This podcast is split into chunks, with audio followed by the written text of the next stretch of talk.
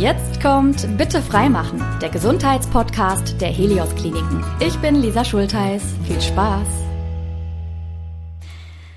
Ihr hört eine neue Episode von uns. Wir podcasten für euch und eure Gesundheit. Ich freue mich, dass ihr heute zuhört. Vor ein paar Jahren habe ich an meinem Fingergelenk so eine Verhärtung ertastet, die dann auch zunehmend bei bestimmten Bewegungen wehgetan hat. Und ich selbst wusste erstmal gar nicht, was das ist. Dann bin ich natürlich zu einer Ärztin gegangen und für sie stand nach einmal Abtasten fest, das ist ein Ganglion. Hatte ich noch nie vorher gehört. Dazu und zu vielem mehr möchte ich aber heute gerne sprechen mit meinem heutigen Gast, Dr. Martin Richter, Chefarzt für Handchirurgie und ärztlicher Direktor im Helios Klinikum Bonn-Rhein-Sieg. Herzlich willkommen. Ja, schönen guten Tag. Schön, dass Sie da sind. Dr. Richter, Ihr Fachbereich ist die plastisch-ästhetische Chirurgie und Ihr Schwerpunkt sind die Hände. Wie kam es denn dazu? Ja, das ist eine, wie das oft im Leben ist, ein bisschen Zufall dabei. Und zwar mein damaliger Lehrer und mein Vorgänger, der war damals ein bekannter Handchirurg und kam in unser Krankenhaus ähm, und hat dort das ziemlich nach vorne gebracht. Ähm, und es wurde dort eben damals so High-End-Medizin gemacht im Vergleich zu anderen Abteilungen. Ich war Chirurg, junger Chirurg, und es gab die Möglichkeit, für ein Jahr in diese Abteilung zu wechseln. Mhm. Und irgendwie hat mich das gereizt, mal was zu sehen, so was so on the top ist und ich wusste, da wird unheimlich viel gearbeitet, da hat man nie frei und so. Es war leider auch so. Oh. Aber es war eben sehr, sehr interessant. Ja. Und ähm, ja, das war so die ersten Schritte, aber eigentlich Zufall. Ja. Das ist ja oft so, wie Sie es schon gesagt haben. Und dann kommt was ganz Wunderbares bei raus. Der Titel unserer heutigen Folge sagt es ja schon, unsere Hände sind ein Wunderwerk der Natur. Was ist denn das Besondere daran? Also unsere Hände sind tatsächlich so ein bisschen ein Wunderwerk, weil sie können Dinge machen, die eigentlich alle anderen Lebewesen mit ihren so sagen wir mal, oberen Extremitäten nicht machen können.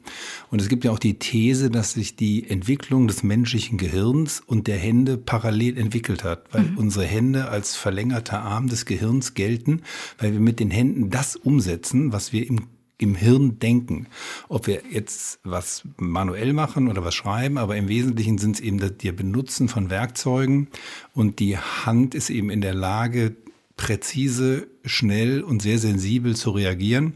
Und das können viele andere, also Beispiel Primatenhände, die haben auch einen Daumen, aber äh, eben die können nicht das, was unser Daumen kann. Mhm. Ist jetzt ein bisschen out of the box, aber mir fällt direkt so ein Filmausschnitt ein. Da ging es irgendwie darum, dass äh, ein Patient die Hand nicht bewegen konnte. Dann hat man da irgendwie künstlich was eingesetzt und gewisse Nerven, glaube ich, auch stimuliert. Und dann gab es die Situation, dass er nämlich an, daran denken musste, sie zu bewegen. Und dann hat man vorne auch quasi was gesehen. Gibt's das so oder war das gefaked? das war natürlich gefaked. Aber ich meine, in der Hand Handchirurgie spielt ja letzten Endes in der Chirurgie nicht so sehr, aber wir haben auch natürlich die Frage der Prothetik und mhm. es gibt natürlich da sehr, sehr tolle technische Lösungen für Prothesen heute und allem voran, äh, die Jüngeren werden das kennen, die Luke Skywalker Hand, ähm, der ja dann eine Prothese auch angesetzt kriegt, weil sein Vater ihm die Hand abschlägt äh, und die ist wieder voll funktionsfähig. Mhm. Wir haben heute Prothesen, die können eben eigentlich mehr als wir reingeben können. Und dieses, äh, diese Schnittstelle zwischen Mensch und Maschine, das ist heute das größte Problem, äh, um die gut zu betätigen. Und das nur dran denken, die gedankensteuerte Prothese, das ist mal tatsächlich We weite Zukunftsmusik, ja, ja, ja. Das wird nun leider noch nicht gehen. okay. Äh, um jetzt trotzdem noch mal so ein bisschen anatomischer zu werden, äh, schauen wir uns die Hand mal genauer an. Beschreiben Sie mal, wie die so aufgebaut ist. Ja, das Besondere, also sie ist grundsätzlich natürlich funktionell aus den fünf Fingerstrahlen aufgebaut. Wir haben vier Finger und einen Daumen. Und der Daumen ist eben das eigentliche Wunderwerk und das Besondere, weil er mit dem Daumen können wir überhaupt nur greifen, weil der Daumen ist in der Lage, sich vor die anderen vier Finger zu stellen und einen Griff der Kuppe des Daumens zu jeder Kuppe des anderen Fingers zu ermöglichen. Mhm. Aber er kann noch viel weiter, er kann bis in die Hand reingreifen und die Beweglichkeit, die er hat, die ist eben besser als die aller anderen, sage ich mal, Säugetiere. Und dadurch sind Griffe mit einer Präzision, einer Kraft und einer Schnelligkeit möglich, die andere so nicht haben. Mhm spannend, das mal so zu hören. Jetzt bin ich die ganze Zeit geneigt, da hinzugucken und das auszuprobieren. Ähm, aber kommen wir vielleicht noch mal äh, eben so ein bisschen mehr tiefer ins Thema rein. Ich habe ja gerade schon so ein bisschen erwähnt, ich hatte mal so ein Ganglion, sprechen wir gleich noch drüber. Und ich hatte auch mal das Karpaltunnelsyndrom. Äh, das war definitiv auch unangenehm, weil eben Ringfinger und kleiner Finger immer taub geworden sind. Ähm, ja. da ist jetzt so ein bisschen die Frage, wenn so ein Symptom auftaucht, woher kommt das denn genau? Ähm, Sie reden jetzt von dem Taubheitsgefühl in den Fingern. Genau. Es gibt natürlich da verschiedene Muster, weil die Hand wird von verschiedenen Nerven versorgt. Und anhand dieser Befallsmuster kann man schon rückschließen, welcher Nerv denn betroffen ist. Es kann aber auch sein, dass hier Störungen im weiteren Verlauf der Nervenbahnen bis zum Rückenmark und ins Gehirn vorliegen. Und dann kann man wiederum sehen, wenn die Muster nicht zu den Nerven passen, ist was anderes. Mhm. Sie sprachen das Karpaltunnelsyndrom an. Das ist eins der häufigen Krankheitsbilder in der Handchirurgie. Da gibt es einen Nerven, der Daumen, Zeige, Mittel- und halben Ringfinger mit Gefühl versorgt. Und wenn der eben eingeengt wird, dann kann er entweder zu Kribbeln, zu Kribbelparästhesien oder zu Schmerzen oder auch zur Taubheit führen. Mhm. Ja? Und das lässt sich eben dann, Sie sprachen gerade Kleinfinger, Ringfinger. Ich glaube, dass das gar kein Carpathian-Syndrom war, was Sie hatten, oh, sondern vielleicht was anderes. Das kann natürlich sondern sein. Mehr ein sogenanntes Kubital-Syndrom, immer von einem anderen Nerven, der das dort versorgt. Ja? Okay, ich habe das natürlich auch äh, schön dilettantisch, wie man es macht, einfach nur online nachgelesen und dachte dann, ach ja, das ist das, fertig, Eigendiagnose ja. gestellt. Okay. Manchmal geht es ja auch von alleine weg. Ja, also man muss ist nicht es immer tatsächlich auch. Deswegen, ich habe mich, was das betrifft, habe ich mich nicht in Behandlung begeben. Ja. Ähm, welche Erkrankungen oder Beschwerden gibt es denn generell noch, die mit der Hand zu tun haben? Also das würde jetzt den Podcast sprengen, die alle aufzuführen. Aber man kann sagen, dass die, also häufige Erkrankungen sind eben diese Nervenkompressionssyndrome, die wir schon erwähnt haben. Es sind ähm, Ganglien, wo wir später noch drüber reden wollen.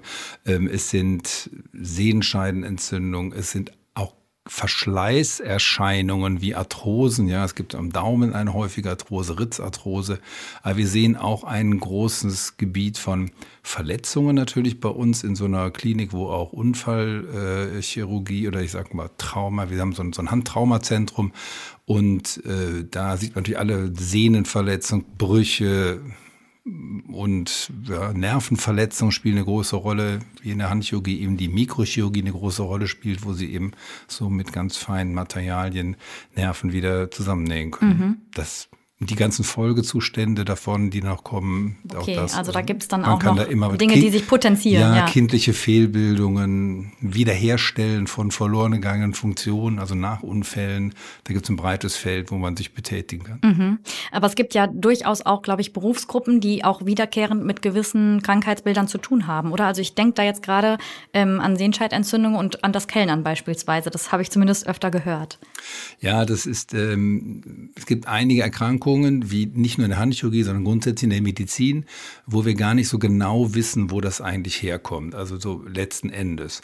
Wir sind zwar durch unsere technischen Fähigkeiten in den letzten Jahren immer besser geworden in der Therapie, aber in den Dingen wirklich auf den Grund zu kommen, das ist äh, der Menschheit nicht in allen Dingen gelungen. Mhm.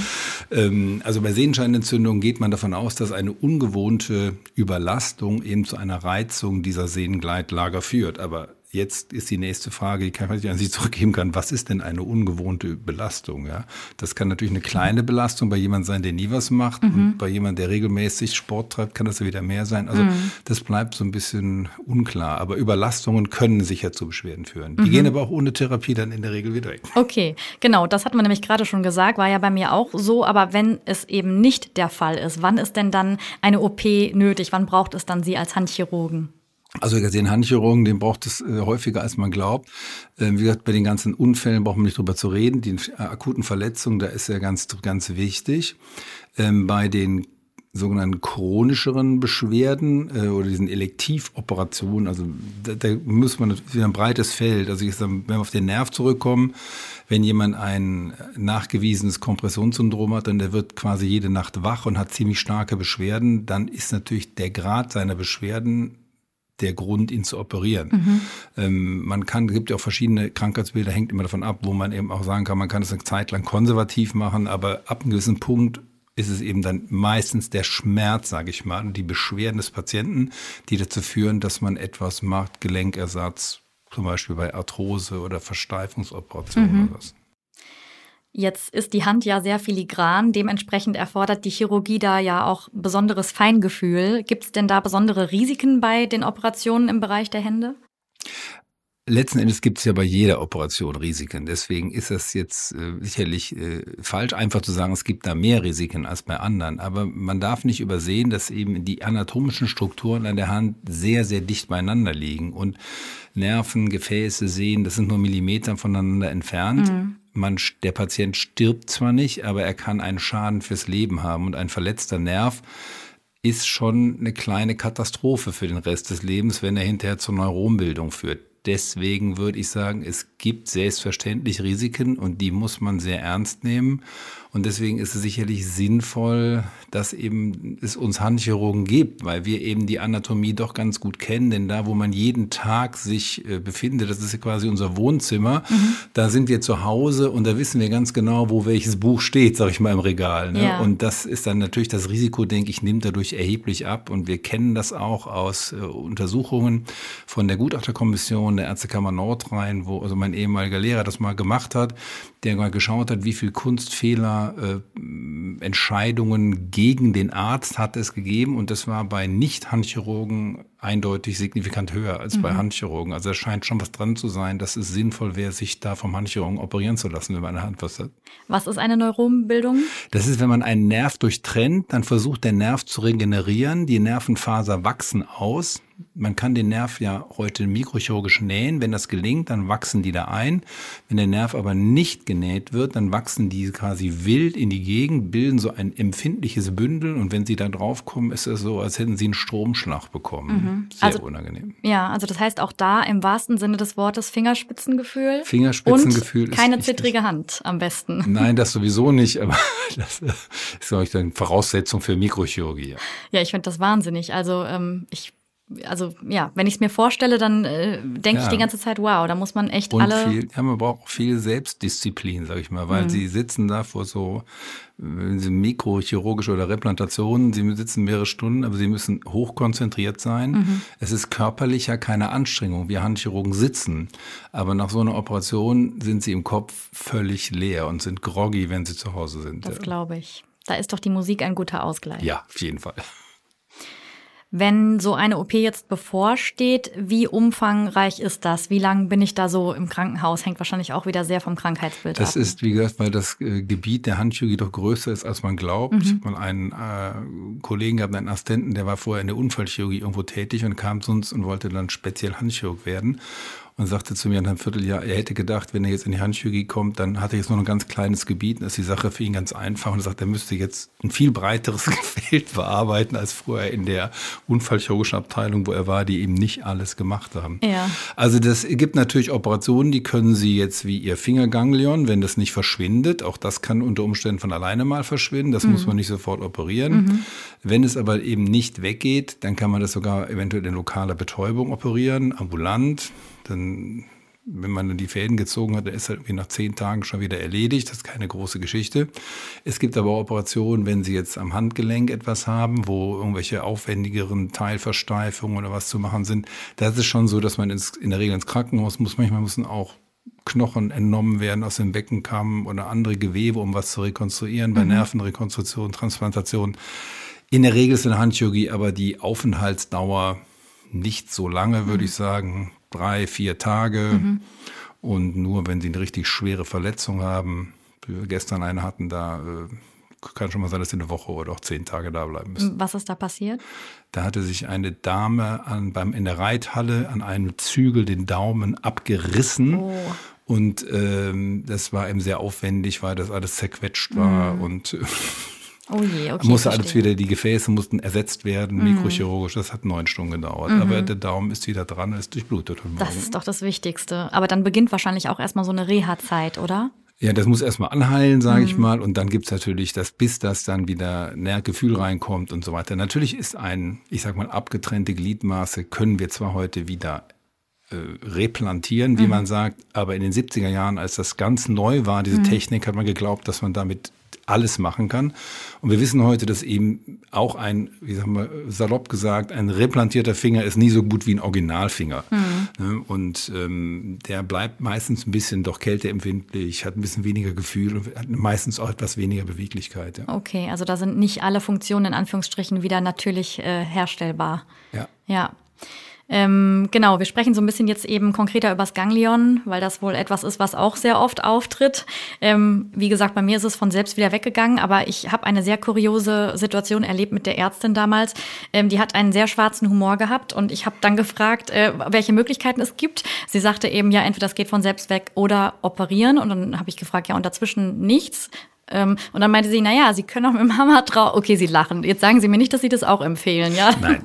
Nein, das ist so, dass auch wenn Sie ich habe, wenn selbst wenn Sie heute, es steht fast in jedem, ich sag mal, äh, Textbook der Handchirurgie steht's drin, als aber historischer Hinweis. Ja, es ist mehr ein Scherz. Also äh, früher hat man wohl tatsächlich Ganglien sind schon beschrieben worden, irgendwie 1700 noch was und davor.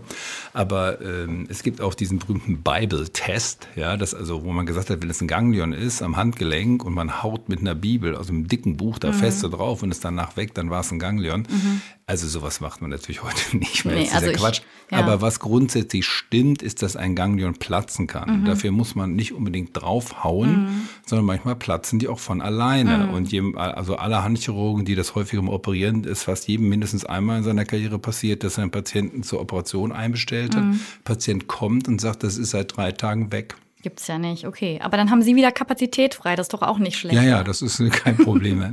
Eine also Win-Win-Situation. Also das ist, wie gesagt, das ist keine Option mit dem Hammer. Das ist mehr ein Scherz gewesen, sicher von ihrer Ärztin. ja, der Arzthumor ist manchmal, der ist den, manchmal schwarz, ja. Laien schwer nachvollziehbar. Verstehe. Ähm, können Sie uns trotzdem mal beschreiben, was so ein Ganglion überhaupt ist? Es kann ja nicht nur, also ich hatte es hier Übergang zum, zur Handwurzel, aber es kann ja auch woanders, glaube ich, entstehen. Ne? Ja, es ist so, dass ähm, ein Ganglion prinzipiell aus einer fibrösen, einer bindegewebigen, straffen Hülle besteht und innen mit einer gelartigen Flüssigkeit angefüllt ist. Das ist eigentlich alles, was wir wirklich darüber wissen. Wie es entsteht und wodurch es entsteht, ist auch da, obwohl das so eine scheinbare Banalität ist, nicht geklärt. Mhm.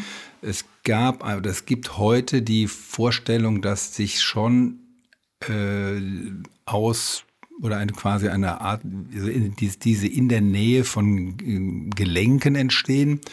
Man geht heute davon aus, dass es sogenannte Mukoid-Degenerationen ist. Das sind aber alles schöne Worte für irgendwas, was ein Normalbürger auch gar nicht versteht. Äh, dass also das Bindegewebe sich irgendwie umbaut. Und wenn was irgendwie passiert, dann heißt es, man weiß es nicht so genau. Ja. Mhm. Nee, also da gibt es tatsächlich keine richtige Erkenntnis, woher das kommt. Aber es gibt eben verschiedene. Und was auffällig ist, dass diese Ganglien alle entweder in der Nähe von Gelenken oder in der Nähe von Sehnenscheiden auftreten. Mhm. Das heißt, sie treten irgendwo auf, wo natürlicherweise diese Gelflüssigkeit, die im Ganglion ist, auch im Körper vorkommt. Natürlich ah, nicht so okay. an, aber wie das dann dahin kommt, das wüsste ich auch gern. Das wäre jetzt auch meine Frage. Wie gehen Sie denn damit um oder wie ist das für Sie? Ich finde, als Mensch neigen wir ja immer dazu, alles erklären zu wollen, nach Gründen zu suchen. Und jetzt haben Sie schon so viele Bereiche genannt, wo Sie sagen, ja, das wissen wir halt nicht. Ähm, ja, das ist tatsächlich so. Ähm, aber was für uns ja als Ärzte natürlich wäre es schön, wenn wir es verhindern könnten, aber für uns ist ja auch schon mal eine große Hilfe, wenn wir es ordentlich behandeln können. Bei den Ganglien ist es oder bei vielen anderen Erkrankungen, die eben leicht und sicher zu behandeln sind, wird oft nicht so sehr nach der Ursache geforscht. Mhm. Ja. Bei Erkrankungen wie zum Beispiel einer Krebserkrankung oder bösartigen Tumoren, wo es um Leben und Tod geht und die Behandlung eigentlich nicht erfolgversprechend oder nur gering erfolgversprechend ist, ist natürlich das Interesse der Sache auf den Grund zu gehen viel größer, als ja. wenn Sie da irgendwas haben, wo Sie sagen, oh, macht man das eben, ist das erledigt. Ne? Ähm, also wir wissen ja, was wir ähm, erreichen können mhm. und wenn man den Patienten dann ziemlich gut darüber aufklären kann, ist das für mich ausreichend. Ja. Okay, verstehe. Ähm, dann vielleicht jetzt noch mal so ein bisschen äh, eine realistische Einschätzung zur Behandlung. Was gibt es denn an konservativen Möglichkeiten und ab wann muss es dann da auch die operative Therapie sein? Also bei Ganglien muss man natürlich unterscheiden, um welche Gang, von welchen Ganglien man da redet. Sie hatten wahrscheinlich irgendwo so ein Ringbandganglion. Genau. Der, ja. Es ist das ist an der Hohlhand, irgendwie so quasi an der Basis mhm. des Fingers unten in der Hohlhand findet man die oft. Die wenn man die einfach benutzt, die Hand weiter, dann kann es tatsächlich sein, dass die manchmal zerplatzen mhm. oder was unter Druck mhm. oder einfach so Verschwinden. Also eine echte konservative Therapie gibt es eigentlich nicht. Mhm. Sie können versuchen, oder was immer gefragt wird von Patienten, ist, ob man die nicht anpieken kann, mhm. also punktieren mit einer Nadel und einfach dieses äh, Abziehen. Das kann man machen. Es gibt auch einige Veröffentlichungen, die behaupten, dass es bis zu 20 Prozent tatsächlich damit weg wären. Ähm, ich persönlich habe das noch nie erlebt. Ich habe das also auf Wunsch von Patienten auch schon mal gemacht und die sind also alle wiedergekommen. Ist, hm, weil hat nicht geholfen, dieses ja. Ganglion, wenn man eben diese Hülle da drin lässt und ähm, dann ist die Wahrscheinlichkeit groß, dass doch irgendwie von der Hülle irgendwie wieder Flüssigkeit nachläuft. Mhm. Wobei auch da kann man stundenlang drüber reden, will mhm. ich jetzt hier nicht sagen, sind auch so ein paar Dinge noch nicht so ganz geklärt. Aber das Ganglion nur zu punktieren hilft nicht und ich, es gibt keine wirklich gute konservative Therapie, außer abzuwarten. Okay. Und da sagen wir auch den Patienten, wenn sie keine Beschwerden, also ein Ganglion entartet nie. Mhm. Das ist vielleicht noch interessant. Die mhm. werden nie bösartig. Okay. Deswegen, wenn man ein Ganglion hat und das macht keine Schmerzen, dann kann man da in aller Ruhe mit weiterleben. Ähm, wenn man dann das ein, wenn das größer wird oder einem Beschwerden macht in drei Jahren, dann wird es garantiert noch einen Handchirurgen geben, der einem das wegnimmt. Also in der Anfangszeit hat es bei mir schon ein bisschen wehgetan, das weiß ich noch, weil da bin ich ja erst, ne, dann habe ich es auch erst ertastet. Aber was ist denn da dann, also kann ich einfach vielleicht Ibuprofen nehmen oder? Das ist überhaupt kein Problem ja. mehr. Wenn man jetzt nicht Unmengen nimmt und nicht wochenlang, dann ist das sicher vertretbar. Okay, und ansonsten einfach Geduld haben. Ja. Sie haben es gerade schon so ein bisschen angerissen. Das ist offensichtlich ein, ja, ein Phänomen, was nicht so gut wegzukriegen ist, beziehungsweise was auch einfach gern mal wiederkommt. Ja, die äh, Rezidivquote von Ganglien, die ist äh, beschrieben und es wird auch gesagt, dass sie sehr hoch sei. Äh, da gibt's, das ist schwierig, weil da es immer unterschiedliche Literaturangaben gibt äh, in der Wissenschaft. Einige haben sehr hohe und andere haben sehr niedrige ähm, Rezidivquoten. Eigentlich ist sie gar nicht so hoch, aber man muss es eben auch, wenn man es operiert, gut operieren. Und das ist nicht so sehr die Technik, in der man es operiert, sondern dass man die Technik, die man anwendet, gut anwendet. Mhm. Ja. Ähm, ein Kernpunkt dieser Gangliengeschichte ist eigentlich weder das, weniger das Fingerganglion als mehr das Handgelenkganglion, mhm. weil 70 Prozent der Ganglien treten an der Streckseite des Handgelenks auf. Mhm. Und äh, da gibt es eben einmal die Möglichkeit, die wie man so schön sagt, über einen Querschnitt offen zu entfernen. Und es gibt die Möglichkeit, die auch arthroskopisch zu entfernen. Mhm. Das ist so, so vor 20, 25 Jahren ging das so ganz langsam los. Hat sich heute schon so hm, teilweise noch nicht ganz durchgesetzt. Es wird auch kontrovers äh, diskutiert. Ähm, aber das sind die, die beiden grundsätzlichen Möglichkeiten, die da bestehen. Und mhm. Äh, ich sag mal, von nach dem Wissen, was man heute hat, scheint beides zu funktionieren. Und das sieht immer aus wie so eine Kugel letztendlich, ne? Also das ist meist äh, der Klassiker, sag ich mal, ist so ein kirschgroßes Kügelchen am Handgelenks, äh, äh, auf der Schreckseite des Handgelenks. Was mhm. wir übrigens auch gar nicht so selten sehen, sind sehr, sehr kleine Ganglien, mhm. die man überhaupt nicht sieht. Ah. Seitdem wir diese MRT-Ära haben, können wir die auch erkennen. Also vorher, ich weiß noch, als ich da damals erzählte hier von meinen ersten Anfängen in der Handchirurgie, da gab es überhaupt kein MRT. Und mein damaliger Lehrer, wenn man irgendwie so einen typischen Schmerz hatte auf der Streckseite des Handgelenks und beim Abstützen tat das weh, man hat sonst nichts gefunden, mhm. dann haben wir damals auch tatsächlich einfach das operiert, mhm. sprich aufgeschnitten, nachgeschaut, was denn da ist und haben nicht selten so ganz kleine Ganglien im Handgelenk gefunden. Die gehen nämlich von da aus und mhm. wenn die ganz klein sind und man streckt das Handgelenk eben oder stützt sich ab, dann werden die da eingeklemmt mhm. und dann tun die oft mehr weh als die großen. Mhm. Ja. Aber Sie beobachten jetzt nicht, dass äh, Menschen, die vielleicht irgendwie, also weil Sie gerade die Bewegung gemacht haben, ich kenne das vom Yoga und manche Positionen, da, da merke ich direkt, dass mir das Handgelenk ja. wehtut. Hat man da das vielleicht öfter oder gibt es da keine Beobachtungen zu? Nein, es gibt also, ich glaube nicht, dass es gibt keine Korrelation zwischen Belastung und Ganglionentstehung, so im Sinne von äh, Berufskrankheit oder äh, von, von Risikofaktoren, mhm. ein Ganglion zu bekommen. Mhm. Das würde ich nicht sagen. Und gibt es irgendwas, was wir vorbeugend machen können oder haben wir Leider da auch keinen nicht. Einfluss? Nein, das glaube ich nicht. Okay. Da wir ja nicht genau wissen, wo sie wirklich herkommen, ja. äh, würde ich das also eher als schicksalsmäßig sehen. Wir sehen ja nun viele Patienten mit Ganglien. Also ich habe auch noch nichts gefunden, wo ich irgendwie wo man dann meint, da ist doch irgendwie eine Korrelation zwischen irgendwas. Mhm. Wenn man jetzt schon so viele Jahre wie Sie dabei ist, stößt man da schon auch noch auf Dinge, die man noch gar nicht gesehen hat, wo man denkt, okay, hui, da muss ich jetzt erstmal überlegen, wie ich da rangehe.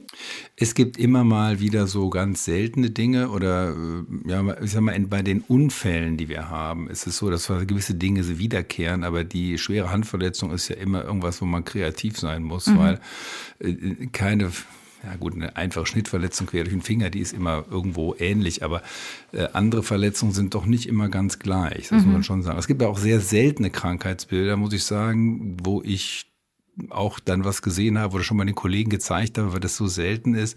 Und ich gesagt habe, Mann, also das habe ich noch nie gesehen, aber ich habe irgendwann mal auf dem Kongress gehört, sowas gibt und guck mal, sowas ist das. Ja.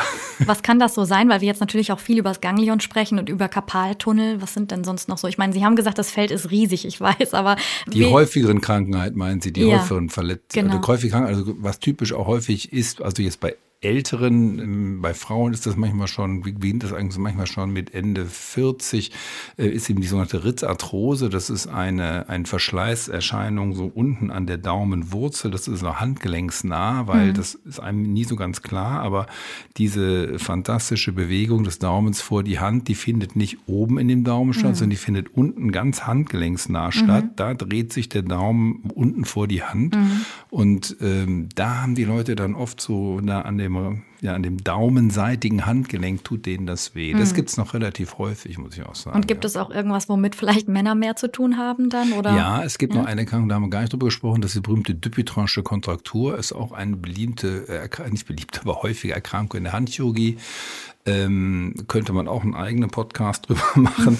Letzten Endes bildet sich in der Hohlhand, bilden sich Bindegewebsstränge und Knoten, die dann in sich schrumpfen können und zu einer Beugeposition der Finger führen, die langsam zunimmt mhm. und diese Finger dann eben zunehmend funktionslos macht. Da gibt es auch ganz viele verschiedene Formen und so, aber das gibt es auch verschiedene Therapiemöglichkeiten. Aber das ist eine relativ häufige Geschichte mit mhm. diesem schönen französischen Namen. Mhm.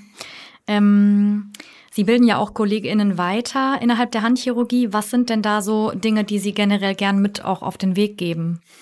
Naja, also das ist gar nicht unbedingt so sehr nur das Handchirurgische, sondern was ich gerne mit auf den Weg gebe, ist, dass man dem Patienten zunächst mal zuhören muss und dass man ihn ernst nehmen muss und dass man versuchen muss, und wenn es noch sich so verrückt anhört, der Sache irgendwie auf den Grund zu gehen und rauszukriegen, was er denn wirklich hat. Mhm.